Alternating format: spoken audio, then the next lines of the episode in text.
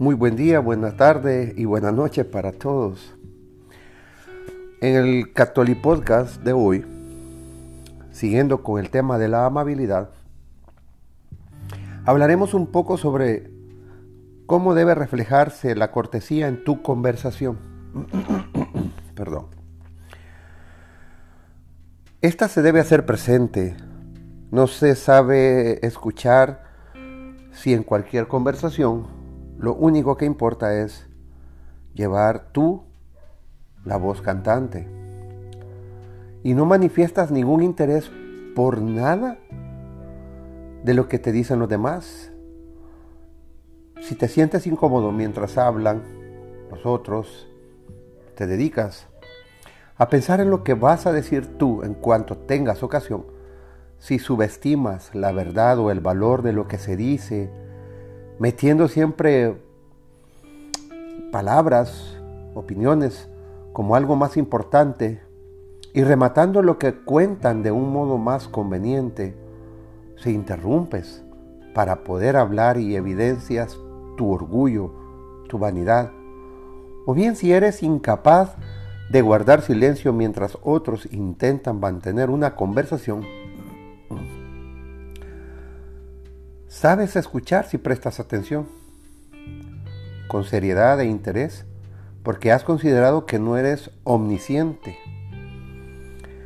Siempre tienes algo que aprender. Solo los tontos están tan metidos en sí mismos y en sus propias ideas que se aburren de oír a otros. Si callas tanto como hablas, es porque deseas mostrar tu comprensión y consideración hacia alguien. Al obrar así, harás felices a los demás, te ganarás su confianza y abrirás las puertas a muchas otras manifestaciones de la caridad. El que sabe escuchar traslada a su conducta las virtudes de la humildad y la caridad, las cuales son aún mayores cuando se trata de conversaciones aburridas, triviales o que demuestran ignorancia. Es una falta de caridad ignorar a alguno de los interlocutores en una conversación. Esto puede ocurrir en un grupo de tres o más personas. Dos de ellas se enfrascan en un tema cuyo interés excluye completamente al resto. Una actitud que nace del egoísmo y de la insuficiencia. Si caes en conversaciones tan egocéntricas como estas, no haces sino revelar tu pequeñez la caridad exige, primero, normas de cortesía, que son la caridad llevada a la práctica. Prescriben también que tus intereses personales se subordinen a los intereses del grupo y esto vale para todos, no menos para los famosos que para la gente corriente. Hablemos ahora un poquito sobre cómo es Cristo como cual modelo de cortesía. La cortesía es una de las consecuencias más nobles y felices de la filosofía de vida cristiana.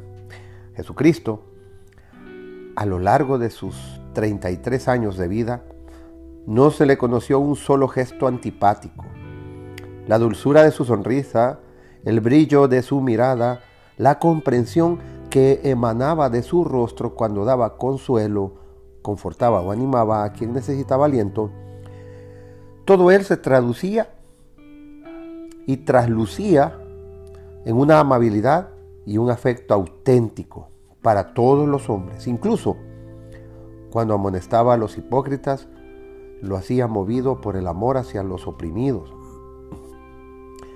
La gentileza, el respeto por los sentimientos de los demás y la consideración hacia las, las circunstancias son de las principales cualidades de un caballero o una dama. Ser amable y cortés es imitar a Cristo. El Señor ha dicho, bienaventurados los mansos, porque heredarán la tierra. Mateo 5:5. Bien, vamos a llegar hasta acá. Hoy he querido hacer este podcast un poco más corto. Me gustaría saber si les ha parecido este nuevo formato y también quería informarles que a partir de, la otra semana estaré publicando eh, los días lunes y ya no el día miércoles. Me gustaría escuchar si tienen algún comentario, pueden mandar en mensajes de voz o bien visitarnos en nuestra fanpage de Facebook arroba el blog del formador católico, Formación Católica Integral, donde con gusto estaremos respondiéndote.